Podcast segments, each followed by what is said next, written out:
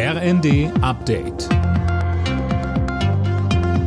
Stündlich neu. Auf den Punkt informiert. Ich bin André Glatzel. Guten Tag. In den USA und darüber hinaus sorgt mal wieder ein Amoklauf für Fassungslosigkeit. In Texas hat ein 18-Jähriger 19 Grundschüler erschossen. Mehr von Tim Britztrup. Auch eine Lehrkraft und die Großmutter des Schützen wurden in der Kleinstadt Uvalde westlich von San Antonio von dem Mann getötet. Der Täter wurde von der Polizei erschossen. Sein Motiv ist noch unklar. Ein sichtlich erschütterter US-Präsident Biden sagte, wann in Gottes Namen werden wir der Waffenlobby die Stirn bieten? Es sei höchste Zeit, diesen Schmerz in Taten zu verwandeln für jeden Elternteil, jeden Bürger dieses Landes. Mit Blick auf die sinkenden Corona-Zahlen will Deutschland die Einreiseregeln im Sommer lockern. Das hat Gesundheitsminister Lauterbach in den Funke-Zeitungen angekündigt.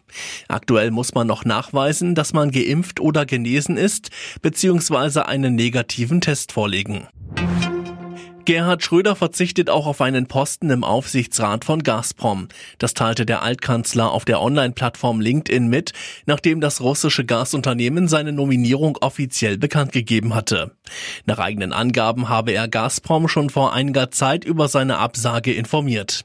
Zuletzt hatte Schröder nach heftiger Kritik seinen Posten beim russischen Energiekonzern Rosneft aufgegeben. Am langen Himmelfahrtswochenende müssen Autofahrer wieder mehr Zeit einplanen.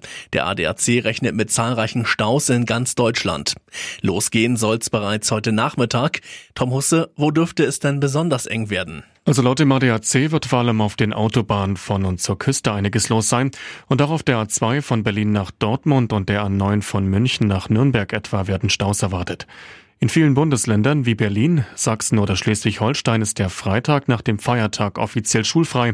Außerdem sind am Wochenende viele Reisende aus Hamburg und Sachsen-Anhalt unterwegs. In beiden Ländern enden einwöchige Ferien.